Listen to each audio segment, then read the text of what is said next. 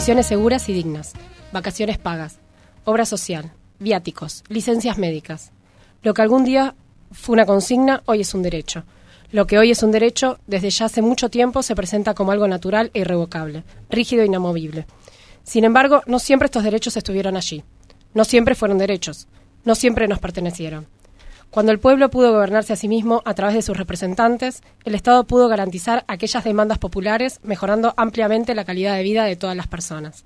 El pueblo trabajador conquistó sus derechos de manera democrática y defendió sus conquistas como pudo y como supo. Pero como en todas las sociedades, plagadas de conflictos de intereses, no todos los miembros de estas acuerdan con estas demandas.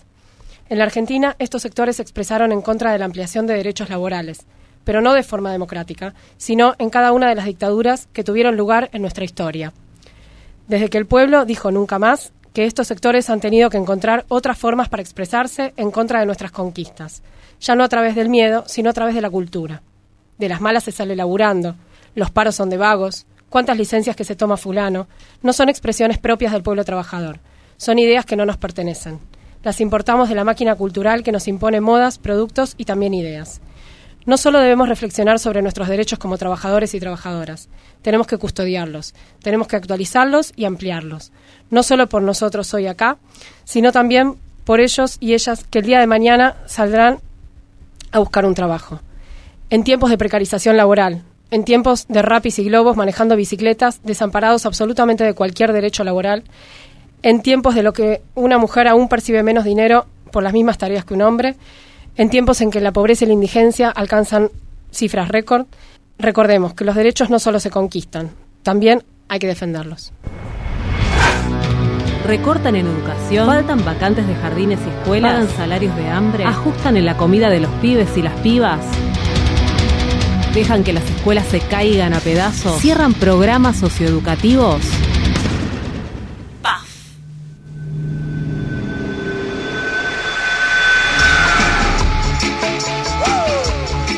Paso al frente. Viernes de 18 a 19 por Radio Presente.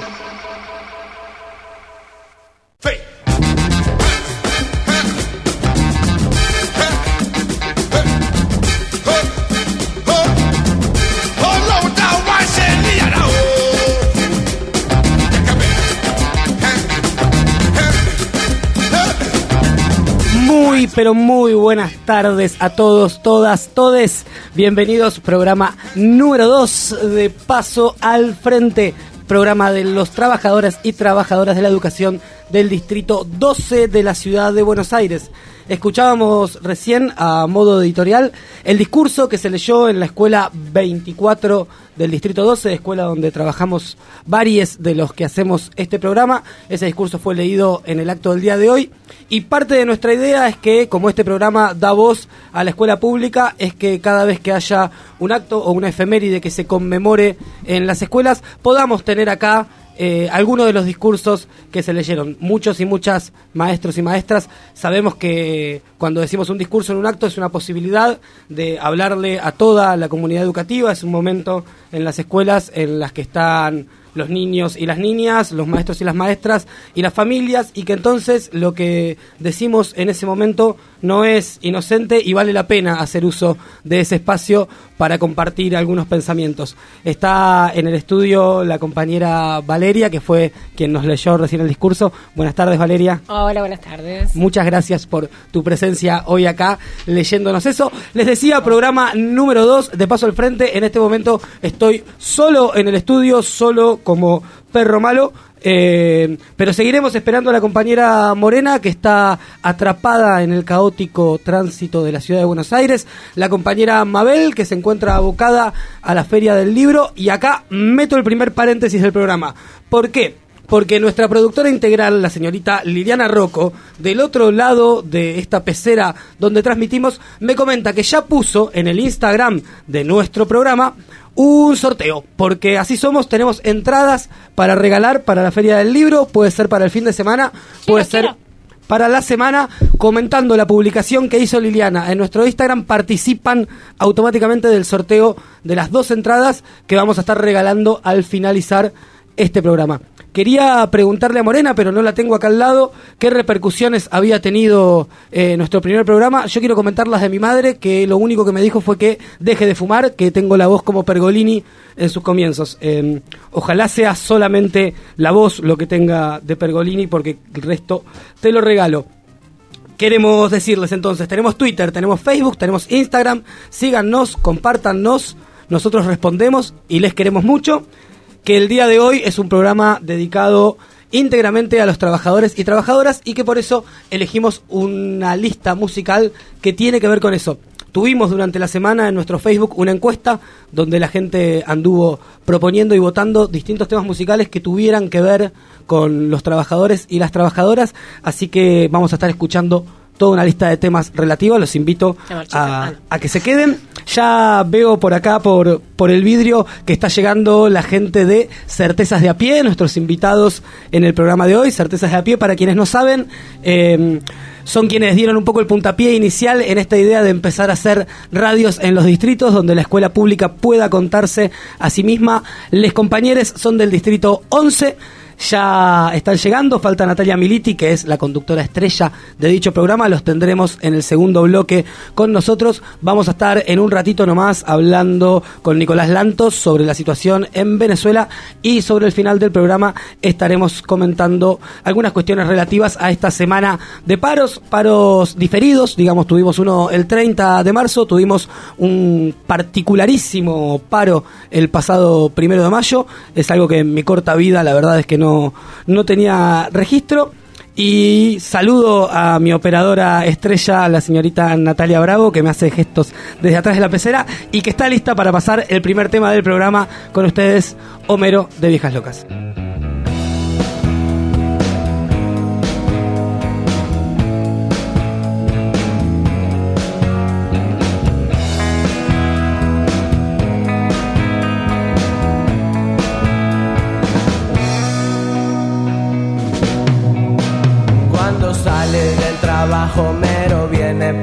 Pensando que al bajar del colectivo esquivará unos autos, cruzará la avenida, se meterá en el barrio, pasará dando saludos y monedas a unos vagos y dobla en el primer pasillo y ve que va llegando. Y un ascensor angosto lo lleva a la puerta del Dice muy cansado y encima hoy no pagaron. Imposible bajarse de esta rutina y se pregunta hasta cuándo.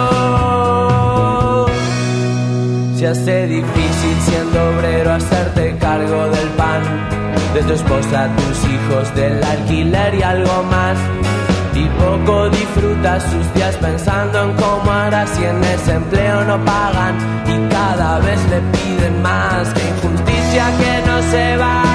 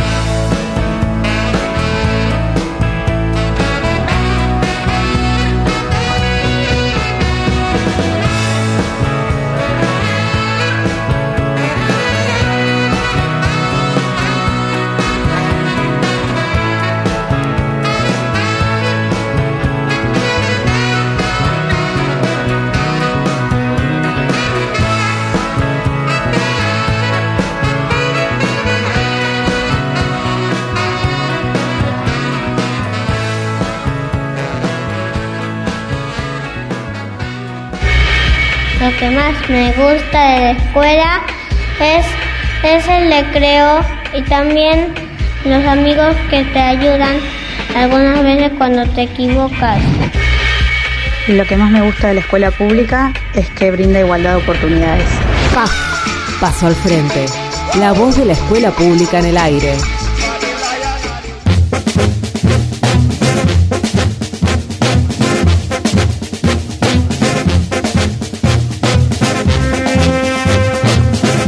Entonces en el programa número 2 de Paso al Frente. La gente va llegando al baile, decía el Puma Rodríguez. Se suma Morena al estudio. Buenas tardes, compañera Morena, ¿cómo le va? Hola, buenas tardes. Bueno, seguimos con los problemas en Flores. ¿Qué problema el tráfico? Tendríamos que tener una sección de algún corte de calle. Les puedo avisar que Avellaneda y Fray Cayetano Rodríguez está cortado por un camión que está descargando arena. Así que todos los que están en la zona, todas las que están en la zona, eviten ese lugar, por favor. Me gusta esto de los servicios a la comunidad de, de Paso al Frente.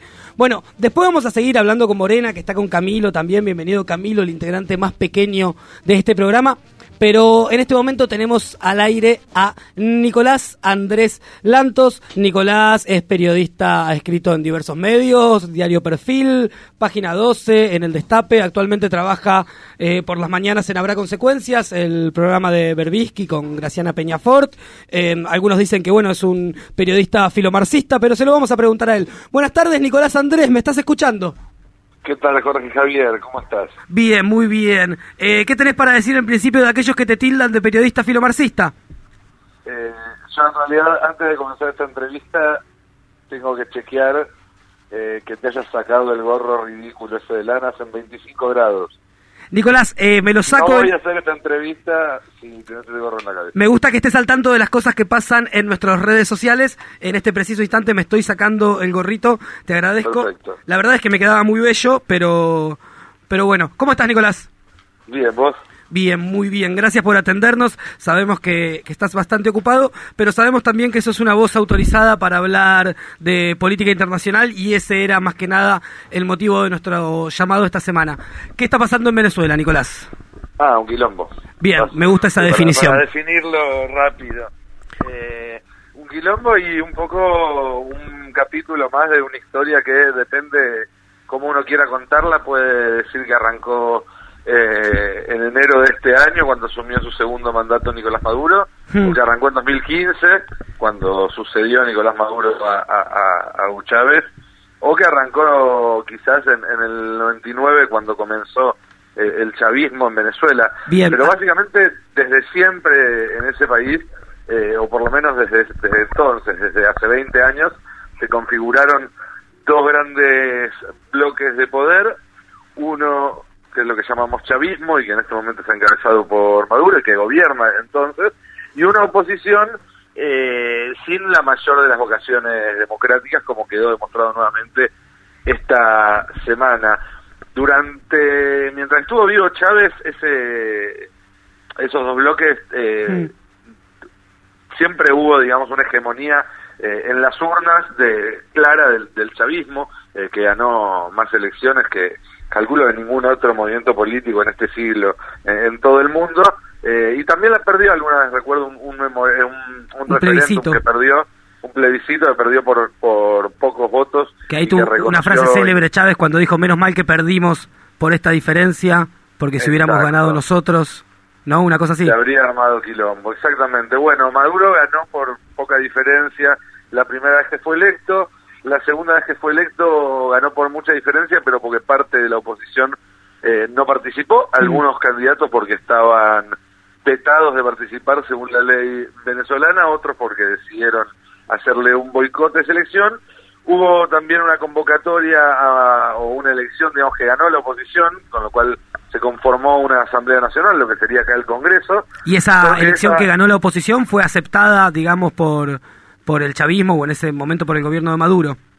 Hubo, se aceptó mayoritariamente, se habían impugnado algunos diputados de, de cierta región, porque hubo irregularidades en la votación de esa región, que eran los diputados que le faltaban oposición para tener el número para hacer lo que finalmente hizo, que fue desconocer el gobierno de Maduro. Ese, ese desconocimiento por parte de uno de los poderes de los otros dos y viceversa, eh, es el origen de, del problema que, que estamos viendo ahora, digamos, ¿no? Que tenemos, un, digamos, básicamente dos estados, o un estado partido en dos con dos partes que no dialogan entre sí. En enero de este año, para repasar rápidamente, Juan Guaidó, un diputado que fue con una cantidad de votos bastante y que es una figura desconocida, digamos, no es que en una cabeza de lista ni nada, un tipo que forma parte del sector más radical de la oposición. ¿Que es el mismo sector que el de López? Exactamente, columnado con Leopoldo López, se autoproclamó eh, presidente interino por 30 días para convocar elecciones. Hmm. Eh, pasaron ya más de 100, no convocó elecciones y sigue llamándose presidente interino, lo cual hace su situación eh, sumamente irregular. Y desde entonces viene desarrollando un plan en varios pasos que hasta ahora han venido fracasando cada uno de ellos, en el cual, junto con el apoyo ya a esta altura eh, explícito del gobierno de los Estados Unidos, del gobierno de Colombia, del gobierno de Brasil, también del gobierno de Argentina, eh, busca derrocar a, a Maduro en lo que cualquiera, digamos, viendo, viéndolo de lejos, eh, reconoce como un golpe de Estado, esto que vimos las imágenes esta semana, digamos, 6 de la mañana, y un hombre hablando rodeado de militares, llamando a, a, a los soldados a alzarse en armas contra el gobierno, no tiene muchas dudas, pero bueno, que ellos lo ven como una rebelión contra una dictadura o contra un gobierno ilegítimo. Nicolás, es que, sí, perdón sí, que te... Perdón, ¿Cómo no, estás, Morena? empalo Habla. Y, y arranco. ¿Qué tal, Morena? ¿Cómo estás, Nico? Mira, eh, te quería preguntar porque es muy compleja la situación en Venezuela. Sumamente. Eh, es muy delicada también eh, poder analizarla. Eh, querría saber o intentar esbozar alguna reflexión sobre qué, qué, significa este golpe eh, que se está originando en Venezuela con respecto al resto de Latinoamérica. O sea, que para quienes nos están escuchando, ¿en qué nos repercute a nosotros y nosotras como argentinos en cuanto a la esfera política internacional? A ver, a nosotros como argentinos nos repercute de varias formas. El primero y el que vemos prácticamente cada vez que salimos a la calle y tiene que ver con el, el- la masiva emigración de venezolanos a, a todo el continente. Argentina llegaron muchos, pero te Colombia o a Perú llegaron muchos más, de Brasil. Eh, en los últimos años, debido a una situación humanitaria muy mala que hay en, en- en ese país, eso es innegable, y, y no está, digamos, después se pueden discutir las causas, este, si el bloqueo económico que impuso Estados Unidos hace unos años es una de las causas, que es cierto, que la impericia de, y la corrupción del gobierno de Maduro también es otra de las causas, que probablemente también es cierto. Lo cierto es que la situación humanitaria en Venezuela es terrible, y eso eh, genera una- unos movimientos de población importantes para lo que estamos acostumbrados en, en este continente, que en general es un continente bastante pacífico, más allá de que ha habido otras olas migratorias internas. Luego, cuando hablamos del mapa geopolítico, del tablero global, creo que sí es importante eh, entender qué es lo que está en juego. En principio, que Estados Unidos, que a partir de la década del 80 había dejado de interesarse por lo que pasara al del canal de, de Panamá, está otra vez eh, jugando fichas eh, a pleno en, en Sudamérica y con la posibilidad incluso de una intervención armada, algo que, que, que sería bastante eh, inédito. Eso nos tiene que llamar la atención porque si se impone como un modelo, digamos, la, la, la, la intervención política y militar de Estados Unidos en Sudamérica, nos afecta como ya afectó a este país en otras épocas que hace falta detallar. Eh, en cambio, en todo caso, si, si hubiera, que hoy no veo que haya un, rechazo unánime de los gobernantes de Sudamérica este tipo de intervenciones, muy distinta sería la historia. En ese sentido sí creo que hay que estar atentos, eh, porque a ver, si triunfa el golpe contra, contra Maduro, eso va a ser una amenaza inmediata para cualquier gobierno que en este país a partir de diciembre trate de cambiar el rumbo que tomó en los últimos años. Eso está clarísimo. Bien, Eh, Podemos decir entonces que hay eh, una situación muy complicada con respecto a lo que entendemos como un sistema democrático, donde eh, por diferentes maneras y vías institucionales y no tan institucionales, estamos viendo en sí los espacios de, de la Armada, también en estos, en estos complicadísimos conflictos, pero podemos decir que hay una decadencia en el sistema institucional democrático en, la, en Latinoamérica. Sí, sí, creo que en comparación con lo que se vivió en la década pasada, donde integración, donde había un fortalecimiento democrático, donde había incluso eh, mecanismos para resolver este tipo de conflictos y conflictos más complicados. Yo mm. recuerdo perfectamente cuando Lula y Néstor Kirchner eh, intermediaron entre Uribe y Chávez para evitar una guerra entre Colombia y Venezuela. Bueno, tal vez esa sea la importancia ¿no? de tener un bloque regional bien configurado, digamos. Exactamente, y eso era lo que lo que no querían, digamos, más allá de la parte comercial, el ALCA, eh, que se conformaran ese tipo de, de, redes eh, democráticas horizontales, digamos, ¿no? Porque, porque cualquier acuerdo con Estados Unidos claramente es un acuerdo con, con distintos escalafones, en cambio, un pacto entre países sudamericanos, más allá de que evidentemente la importancia, el tamaño y el potencial de Brasil Argentina y Colombia no es el mismo que el que pueden tener Paraguay o Ecuador, eh, pero sigue siendo mucho más horizontal todo. Bien, Nico. Y completando, perdón, para terminar, completando lo que si bien una derrota de, Maduro es peligrosa potencialmente para la Argentina en el futuro, un triunfo de Maduro, o, por lo menos que esta situación siga en, esta, en, el estado actual, en el cual eh, Maduro mantiene el poder y, probablemente si esta rebelión se aplaca van a tardar meses en poder volver a, armar una intentona como esta. Eh, va a hacer que la presión de Estados Unidos hmm. eh, para la Argentina, para que la Argentina se mantenga, digamos, en, en, una senda como la que viene transitando 2015 hasta acá, sea más fuerte. Hoy en día no es un secreto para nadie que si el FMI está eh, dándonos la cantidad de dinero que nos está dando y, está aceptando la cantidad de condiciones que está cambiando la Argentina mm. en el acuerdo es porque hay un, eh, una influencia directa de Donald Trump que no quiere bajo ningún concepto que en la Argentina vuelva a lo que ellos llaman el populismo. Bien, Nico, la verdad clarísimo el panorama. Eh, voy a cometer un gran error periodístico, pero como somos amigos lo puedo hacer. Tirame un porcentaje para cerrar esto. ¿Porcentaje de qué? ¿Cuántas chances tenemos de tener Maduro de acá a unos meses o cuántas chances tenemos de que Maduro, en el mejor de los casos, salga de Venezuela?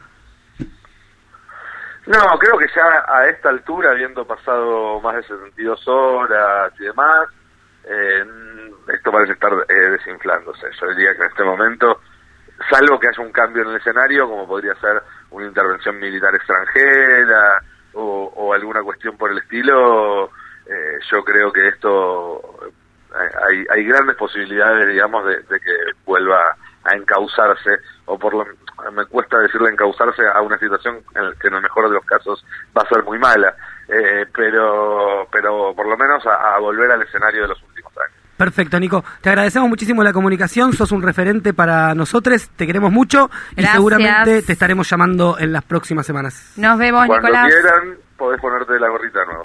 Abrazo. Hasta luego. Bien, nos vamos a escuchar un temita musical antes de ir a la tanda. Por favor, un poco de música. Que el día de hoy iban a ser todos temas dedicados trabajadores y trabajadoras. Escuchamos El cosechero en la versión de Juan Quintero y Luna y Luna Monti.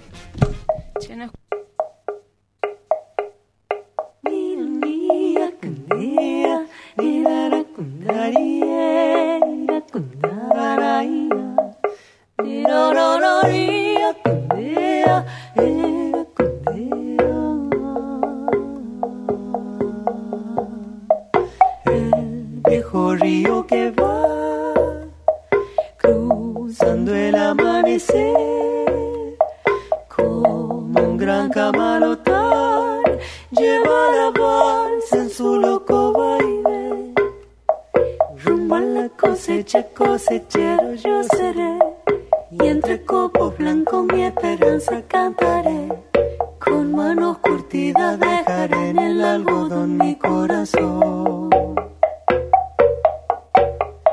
La tierra del Chaco quebrachera y montarás, prenderá mi sangre con un ronco sopucar y será en el surco mi sombrero bajo el sol faro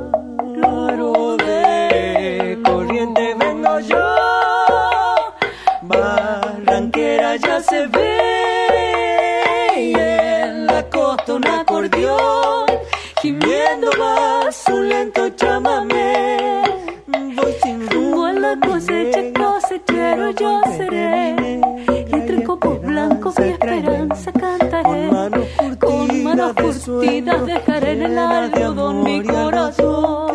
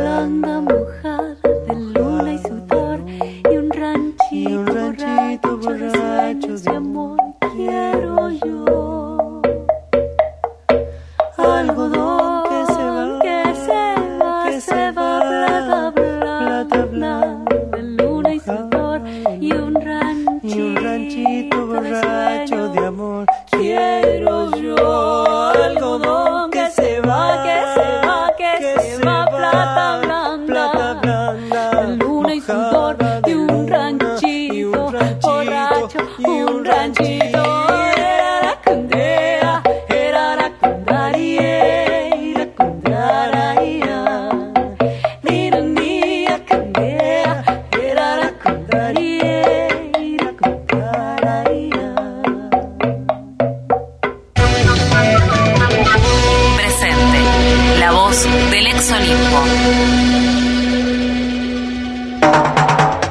Lo que más me gusta de la escuela es estar en música y en el recreo también es divertido y educación física.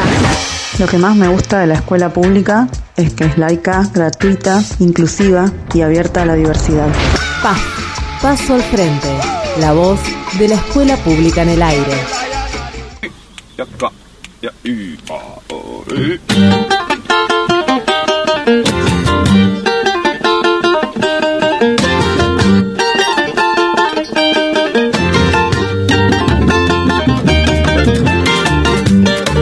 Seguimos entonces en el programa número 2 de Paso al Frente, PAF, el programa de los maestros y maestras del Pero- Distrito 12. Volvimos con todo, ¿eh? Así, pum, para arriba. ¿Por qué será? Porque nuestra operadora hace unas magias Sí, con las cortinas. La verdad que la está rompiendo. Ya tenemos gente sentada en el piso, pero antes de presentarlos, tengo que decirles que no se olviden de comentar en nuestras redes sociales. Tenemos Instagram, tenemos Facebook, tenemos Twitter, tenemos todo.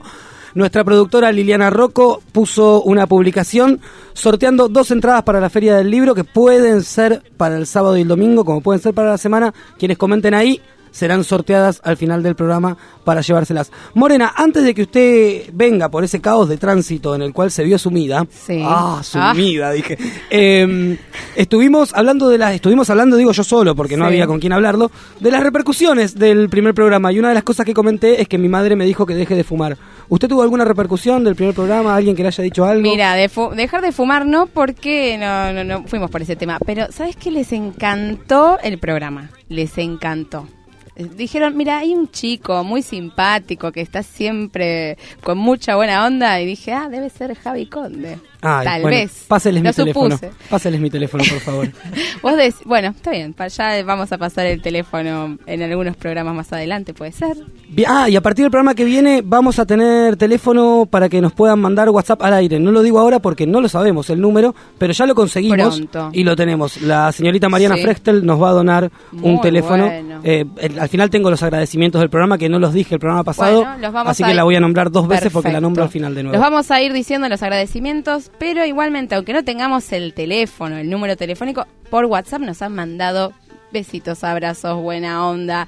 Eh, se enteraron que vienen estos invitados de lujo y también... Aprovecho, aprovecho esto que decís del WhatsApp para saludar especialmente a la compañera Karina que nos está escuchando, compa de la escuela, que se opera mañana, así que bueno, toda nuestra, Mucha nuestra fuerza. fuerza para, para ella. ¿Los presenta usted o los presento yo?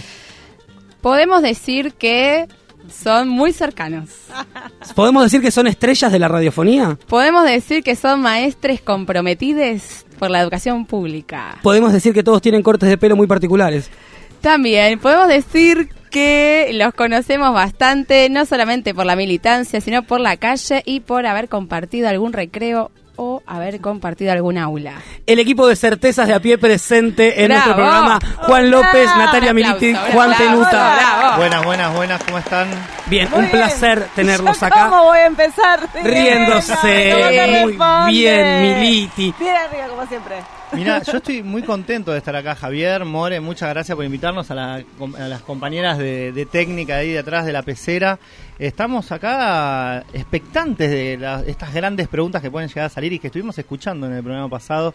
Todo, toda la semana lo escuché. Los compañeros eh, realizan desde hace ya dos años, ¿no es cierto? Certezas de a pie, el programa de maestros y maestras del Distrito 12, tal vez. Once. eh, 11, perdón. Ay, Dios. Tal vez, es que estoy con, estoy con la camiseta del 12 muy puesta ahora. Muy bien. Eh, tal vez el, el programa que dio el puntapié en esta idea de empezar a armar redes comunicacionales a partir de los distritos, ¿no? Había algunos que otros programas que tenían que ver con, con la escuela, pero a lo mejor no tan enfocados con esta idea de visibilizar todo aquello que, que pasaba en cada una de, de las escuelas. Así que bueno, em, Queremos que nos cuenten, porque nosotros, nosotras estamos dando nuestros primeros pasos al frente, pero tenemos acá grandes expertos y expertas en este en este camino que tiene que ver con la eh, ir contra la hegemonía comunicacional, ¿no? Vamos a ponerle vamos a ponerle una vara muy alta como la merecen de, ir rompiendo esos esquemas, esos cercos mediáticos y empezar a habilitar espacios de voces educativas, de comunidad educativa, eh, barriales. Y bueno, queremos saber su experiencia, a ver si podemos tomar esa experiencia para dar nuestros siguientes Bueno, pasos. La verdad, eh, primero, re, muchas gracias por invitarnos, invitarnos a todas y a todos. Este, teníamos muchas ganas de venir porque la verdad es que para nosotros es, son como yo puse en las redes, que son mis primos hermanos. a mí me pareció un toque lejano lo de primo hermano. Será por... No quiero que sean hijos, porque usted tiene que hacer su camino, es otra cosa, es distinta. Somos distintos. Este, entonces por eso puse lo de primos hermanos, porque me parece que está bueno que, que tengamos más o menos los mismos objetivos, pero de, de distinto lugar, ¿no?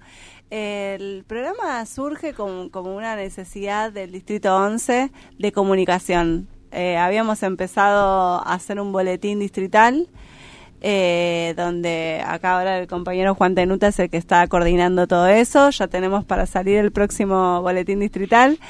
Este, ¿Qué es, Nati, un boletín distrital? Un boletín distrital cuenta experiencias del aula, que es lo que hacemos Es algo escrito. Es algo escrito, exactamente. Es una publicación que hacemos, eh, tratamos de que sea bimestral dentro de lo posible. eh, y bueno, tratamos justamente... ¿Por eso es un boletín? ¿Porque es bimestral? Ponele, no lo había pensado ahí, ¿eh? No lo había pensado ahí. Aparte, el bimestral lo acabo de poner, o sea, no era algo que lo tenía como en mi vocabulario, por decirlo así. Así que Este, hay que hacerlo bimestral al boletín. Y lo loco es que tenés que esperar a que los curriculares te entreguen las notas. Exactamente, muy bien. Estos, chistes son muy de docentes. Obvio, obviamente. Y- Qué grande Cami, me mata Cami. Camilo nos hace una seña, perdón que interrumpa, pero dice, Sí. bajen la voz que no escucho, está viendo un video. no Está bien, escucha, está pobre. bien. Bueno, y así fue que empezamos a ver cómo hacíamos, cómo hacíamos. H. Itiza, que es la subsede donde está el Distrito 11, nos había ofrecido ya hace varios tiempo un espacio para que hagamos radio.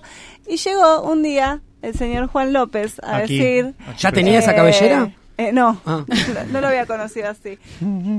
Este, pero mm, y dijo, No, y- yo yo voy y Sí, vamos. y llegamos, llegamos a... llegué- yo trabajaba con Morena en el Distrito 12, Sí. tuve muchos años, yo toda, toda mi vida de suplente pasé en el Distrito 12 y bueno, titularicé en la Escuela 20 del 11 y ahí llegué a las, a las reuniones distritales que teníamos ahí en Achitiza, eh, convocadas por Natalia Almiti, referente de, de la UTE, digamos como el sindicato en el barrio y, y yo había cursado comunicación social orientada al desarrollo local eh, en el Istril y bueno, y era tenía todos los condimentos para poder empezar a poner la voz, empezar a divulgar nuestras experiencias y más que nada disputándole este mensaje mediático vacío, pero con mucha intencionalidad en la emoción del macrismo. Y, y a nosotros que nos atraviesan todo el tiempo las emociones en la escuela, me parecía que eh, estaba bueno plantear una propuesta que tenga que ver con eso. ¿Qué cosas nos interpelan emocionalmente?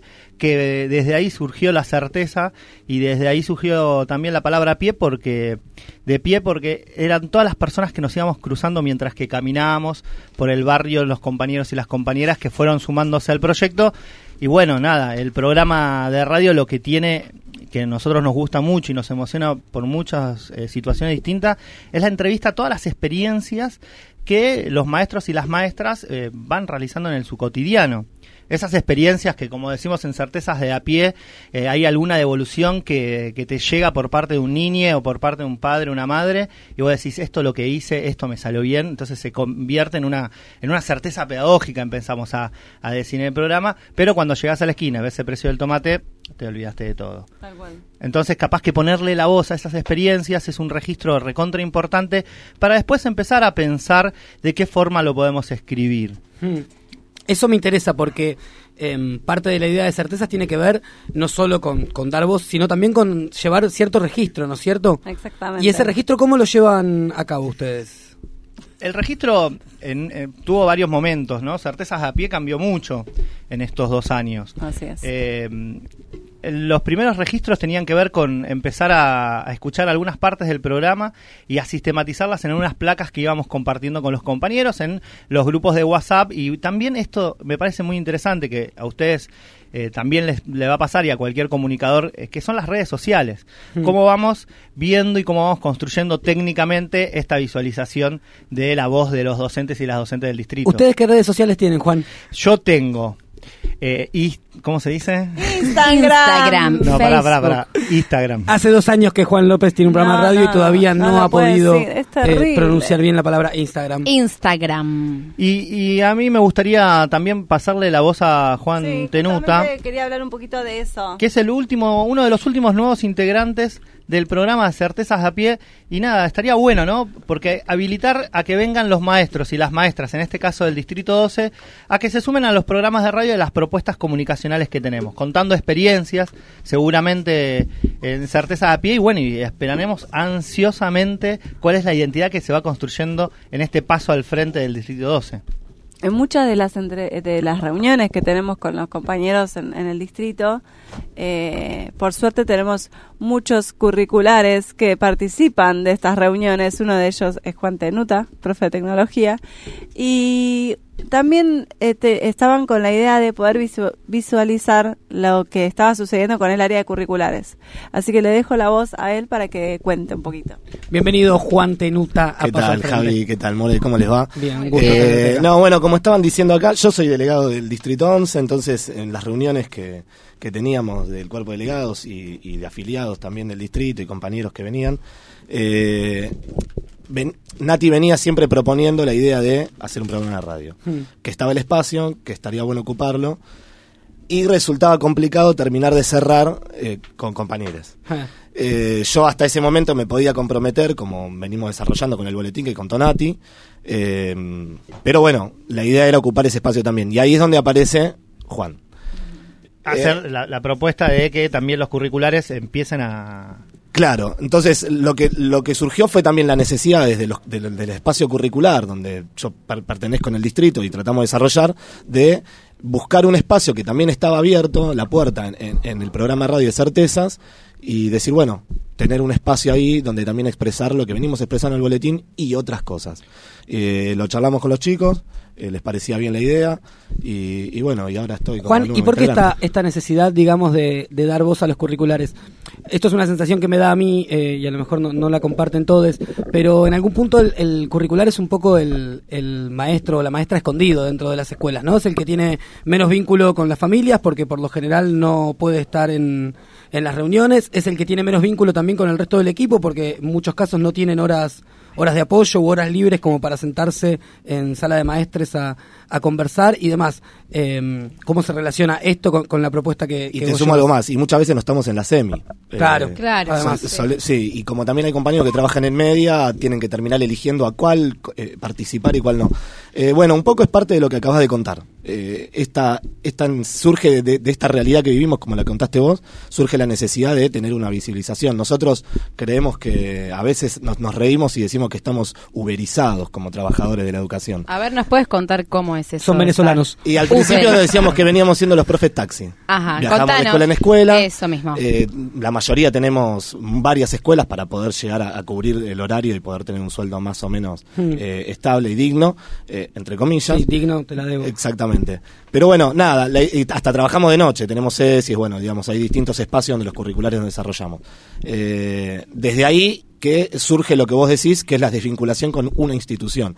Porque tenemos miles de instituciones, tenemos muchos chicos, cientos de chicos, eh, algunos se ponen a contar y a veces tenés 600 pibes y te acordás de la problemática y la particularidad de todo. Ah. Pero bueno, eso también hace que la capacidad de acción de uno vaya disminuyendo, ¿no? El que mucho abarca, poco aprieta. Claro. Eh, desde ahí que nosotros necesitamos un poco eh, visibilizar esta situación para buscar un poco de empatía en, en los distintos compañeros que, que bueno, que simplemente por no vivirla a veces uno está inmerso en su realidad y se genera una vorágine. Che, perdón, perdón, pero me mandan mensajes a mí, me dice Adrián Kaplan Krep que los mencionemos, eh, que lo mencionemos, Mencionemos. a Eva, a, A Fabio. a Fabio, que son integrantes Otra nueva incorporación, Fabio. de certezas de a pie. Fabio es el, el de certezas que a mí más me gusta, lo digo al aire, no tengo Uy, ningún no problema. se puede me gusta su columna. Y bueno, ¿qué quieren que haga, chicos? A mí me gusta Fabio. vos, Yo soy, yo soy de- y por eso, porque Claro, lo, sien- claro, lo claro, siento mi pollo. Eh, chicos, nos queda poco tiempo, todavía tenemos en el bloque que viene una entrevista con Luis Fernández que nos va a contar un poquito sobre la situación de paros de esta semana. Obviamente están invitados a quedarse, pero tenemos que ir cerrando, More. Sí, podemos ir eh, anticipándonos tal vez o imaginarnos eh, algunos siguientes pasos de certezas a pie, qué cosas habían planeado, tienen alguna... alguna cosita como que pasó ya en realidad estuvimos en la feria del libro la semana esta que pasó el lunes la verdad que es una experiencia ya es el segundo año que lo venimos haciendo y nos ¿Qué nos quiere decir, Nati, que estuvieron en la Feria del Libro? ¿Qué hicieron? Estuvimos haciendo la radio abierta en la Feria del Libro en el stand de Cetera. Muy bien. eh, con invitados que traíamos nosotros y bueno, el público que se acercaba, le hacíamos alguna entrevista, vinieron chicos este, que estaban haciendo ahí la, mm, algún taller de títeres que se estaba haciendo ahí, así que también le hacíamos entrevista y eso. Y bueno, mañana tenemos otra radio abierta que vamos a ir a- al Torneo al relámpago. torneo relámpago de, sí, de, de- que vamos a hacer de las familias, las comunidades y Muy la idea es justamente profundizar eso, poder estar eh, participando más de la sociedad, de la comunidad y, y que tengamos voz y letra para poder contar lo que pasa en la educación en la ciudad de Buenos Aires y a nivel nacional también. Y Bien. una última cosita, Certezas a Pie este año está profundizando y transitando todas las ponencias que tiene el Congreso Pedagógico que tuvieron y nada, es un recorrido muy interesante que estamos aprendiendo un montón y leyendo un montón de experiencias de compañeros y compañeras. Yo Muy me bien. despido porque me tengo que ir a estudiar, la verdad que Qué la maestra, es así. qué maestra, eh. este, Muchas gracias por Nos invitarnos. seguimos Les agradezco un capacitando. montón este, la invitación y espero volver prontamente. Bien, Seguro. chiques, para nosotros es un placer tenerlos acá. Son como Nati dijo, primos, nosotros eh, les sentimos como unos hermanes mayores. Eh, un gusto haberlos tenido acá, un gusto que también ustedes puedan ver cómo es un programa de radio ordenado, prolijo y demás. La verdad que me encanta que, que lo hayan podido... Claro. Con la seriedad correspondiente. Y nada, mandemos el chivo entonces para todos aquellos que quieren escuchar certezas de a pie. Lunes los- a las 18 horas por eh, Radio H que Así sale en vivo por streaming. Bueno, muchísimas gracias por haber estado. Gracias a ustedes, chicos. Estaremos Gracias, pronto. Y mucha suerte y que sostengan Y la- esperemos que en algún momento retribuyan la Sí. invitación. Había- con, Obviamente. no sé si vieron nuestra productora, les trajo galletitas, les trajo mate y demás. Gracias, muchas gracias. Bien, Bueno, vamos a escuchar ahora de una banda española, Más Pescado, El Curro. Escuchen qué temazo.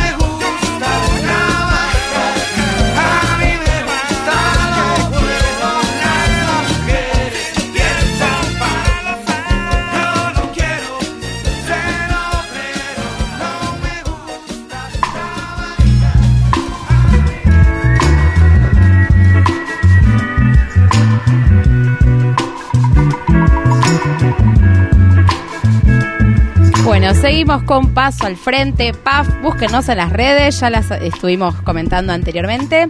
Estamos ahora en comunicación con Luis Fernández. Nosotros, le- los amigues, amigas, amigos, le decimos el pájaro.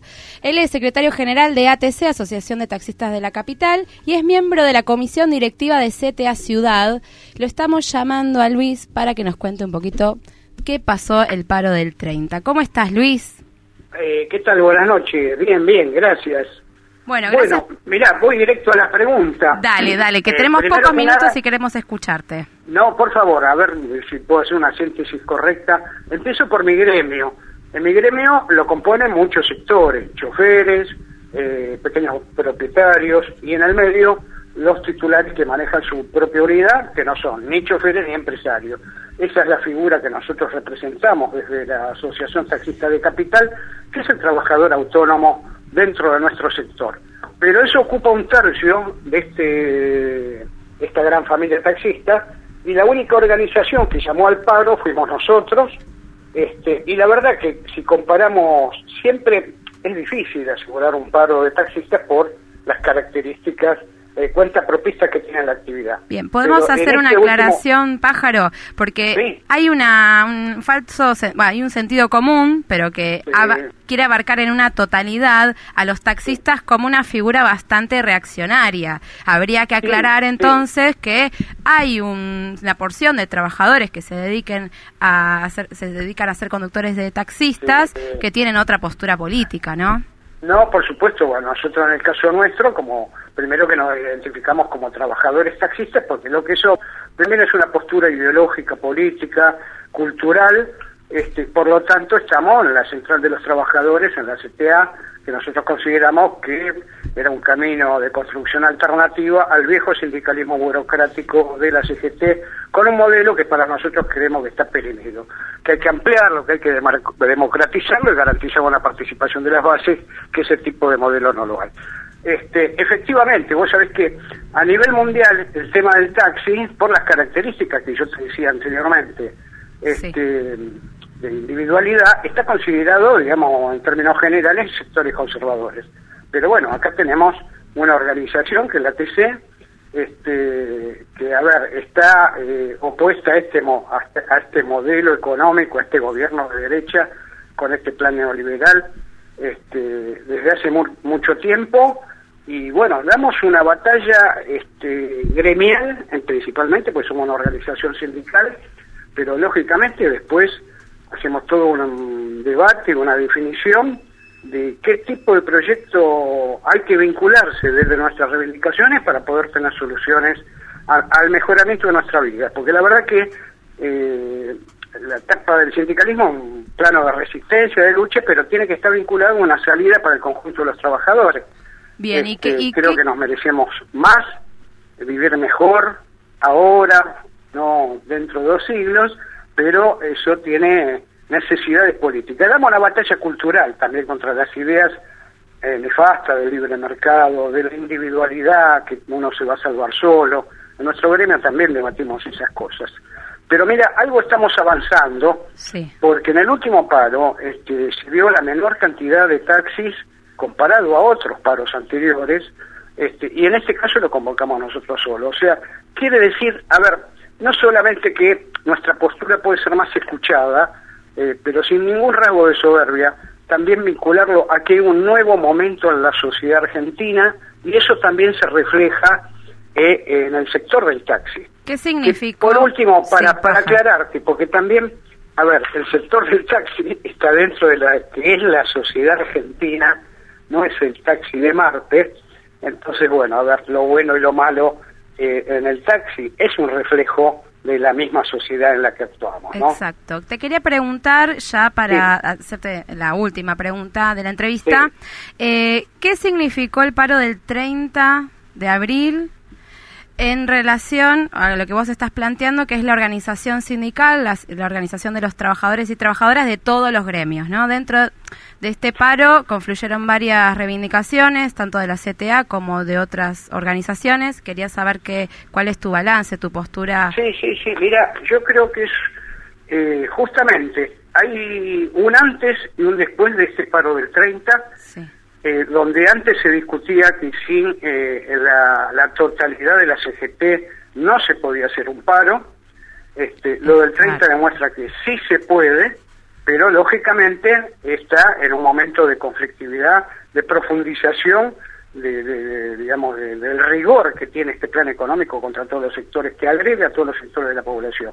Prácticamente son muy pocos los gremios que, que no dejan de estar en conflicto, este, y demuestra eso, porque hará un par de años cuando la CTA planteó, vamos, un pa- había condiciones para un paro, desde otras organizaciones sindicales que hoy sí están convocando, al, que convocaron al paro del 30, se decía que si el paro no lo convocaba la CGT no era paro. Claro. Entonces se demostró en la práctica que esto es posible, abandonar eh, ese atraso que tienen las dirigencias sindicales de que no confían este, en la propia lucha de los trabajadores, este, que tienen una visión muy contemplativa y muy cómplice de la política de este gobierno, este, pero y remarcar otra cosa, porque los trabajadores y el conjunto de la sociedad pasó por arriba incluso de la dirigencia, de ese tipo de dirigencias sindicales, se puso el paro al hombro, pero y a su vez queda claro también que si no hubiera esa esa construcción de unidad de las corri- distintas corrientes sindicales, de la CGT, de la, la CTA, las organizaciones sociales, tampoco, digamos, la sociedad, el movimiento obrero hubiera podido demostrar esa contundencia de rechazo. Bien. Así que yo creo que marca eso, el 30, y ahora para adelante, bueno, a ver, es profundizar un camino de confrontación con este modelo este, que no se puede esperar pasivamente a octubre. Eh, en realidad nos están destruyendo la vida dia- diariamente. Diariamente. Bueno, Eh, eh, Pájaro, vamos a tener que ir cerrando. Te vamos a llamar de nuevo porque este tema es muy interesante. Tenemos que seguir abordando la temática de la organización sindical en la Argentina. Te agradecemos y No, esperamos seguir hablando de la organización de acá a octubre y más allá. Muchísimas gracias, Luis. No, gracias a ustedes. Los felicito por el emprendimiento que hay que romper el círculo mediático que tenemos. Muchísimas Un gracias. abrazo, hasta la próxima. Abrazo, Gracias. abrazo. Muy bien, nos estamos quedando casi sin tiempo. Queremos decir la ganadora de las entradas que me dice acá mi productora Luchi Bien Comido. Esa es su Instagram. ¡Bravo! Las dos entradas son tuyas. La producción se va a comunicar contigo para dártelas. No quiero irme sin hacer agradecimientos porque el programa anterior no los hice y son importantes. Agradecemos a Natalia Epstein, que es la que hizo el logo de PAF. Agradecemos a Lucía Arias, que nos ayudó con la presentación formal del proyecto. Agradecemos a Camila De Vita, que es la que nos hace semana a semana los flyers. Y agradecemos a todos los maestros y maestras del Distrito 12 que nos dan una mano con un montón de cosas. A Mariana Frechtel, que nos va a prestar El teléfono. Saludamos también a Ani, Anto, que nos estaban escuchando y un montón de gente más. Muchas gracias Saludamos a todos. la gente de Certeza de Pie que quedó en el estudio. Un aplauso, gracias por apoyarnos y les- bueno, les nos pedimos- veremos. Sí, pará, les pedimos perdón a los compañeros de Indeseables, que es el programa que viene, que les entregamos siempre tarde, que nos están Sí. aguantando afuera. Estamos aceitándonos, ya, ya vamos a, a- a dar a bien en encontrar el mejores horario. los tiempos. Sí, se van a quedar cuando nosotros nos despidamos escuchando un poema grabado por Claudia Estela, una narradora increíble, amiga de la casa. Y ahora sí, More. Nos vemos el viernes que viene.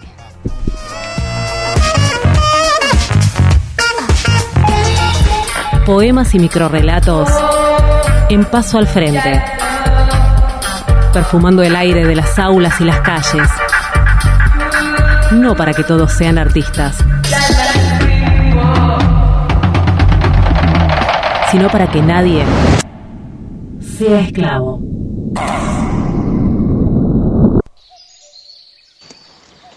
Hay un mar chiquito que me cabe en el bolsillo. Tiene una sola ola y un pez amarillo. Es un mar para navegarlo en una cáscara de nuez o para mojarse los dedos del pie. Este mar, este poquito mar parece un pañuelo, no tiene alta mar. Cuando cae la noche sobre la costa, el mar chiquito se duerme adentro de una ostra.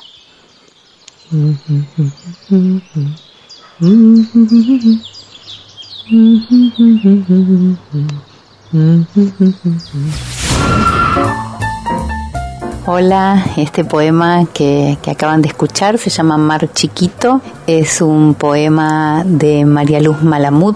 Eh, yo soy Claudia Estela, soy narradora oral y claro que estoy súper a favor de la escuela pública porque la escuela en general, como bien dijo Graciela Montes y siempre está vigente, debe ser la gran ocasión y la escuela pública es especialmente la gran ocasión y la oportunidad para reparar las desigualdades que vienen desde la cuna.